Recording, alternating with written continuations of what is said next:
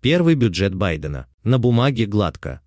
28 мая президент США Джо Байден направил в Конгресс свой первый федеральный бюджет, призвав выделить 6 триллионов долларов США на расходы в различных областях, от образования до инфраструктуры и изменения климата. Финансовый документ демонстрирует, что в ближайшие несколько лет федеральное правительство будет активно заниматься развитием страны и ее экономики. Он включает в себя два знаковых предложения Байдена по экономическому стимулированию. План создания рабочих мест на сумму в 2,3 триллиона долларов США, основным направлением которого будет развитие инфраструктуры. Семейный план.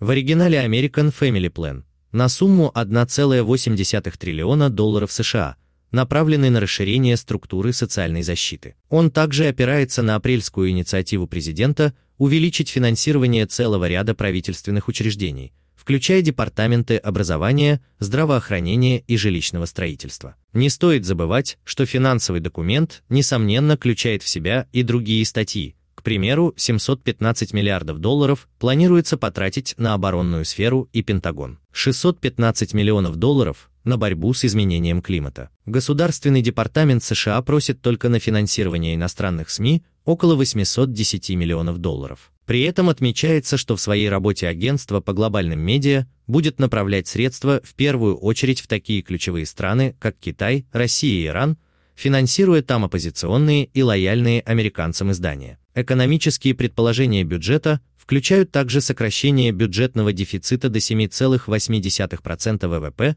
в 2021-2022 финансовом году с 16,7% в 2020-2021 и 14,9% в 2019-2020 финансовых годах. Новый бюджет предполагает, что дефицит в размере от 4 до 6% сохранится на протяжении всего десятилетия, вплоть до 2031 года. При этом, как отмечают эксперты британского аналитического центра Economist Intelligence Unit, ожидания роста реального ВВП представляются консервативными. После бума, связанного со стимулированием в 2021 и 2022 годах, Бюджет подразумевает с 2023 по 2031 рост реального ВВП примерно на 2% в год. Это в целом соответствует версии о том, что администрация Байдена не ожидает того, что программы стимулирования экономики приведут к ее заметному росту. И в этой связи в Economist Intelligence Unit подчеркивают,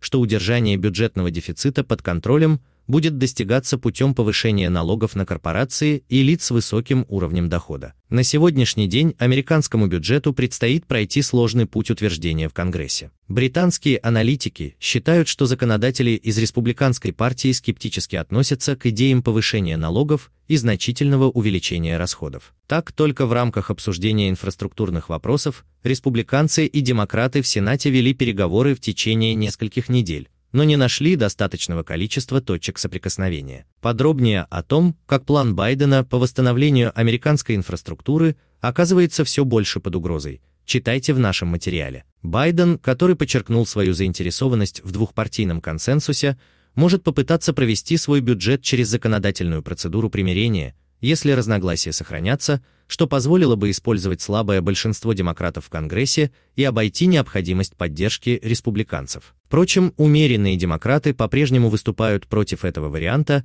и подчеркивают необходимость сокращения налоговых и расходных положений. Вероятнее всего, бюджет Байдена не будет принят в том виде, в котором он существует сейчас. Можно ожидать, что после переговоров в Конгрессе Расходы на инфраструктуру и социальные расходы сократятся примерно до половины от общей изначально предложенной суммы.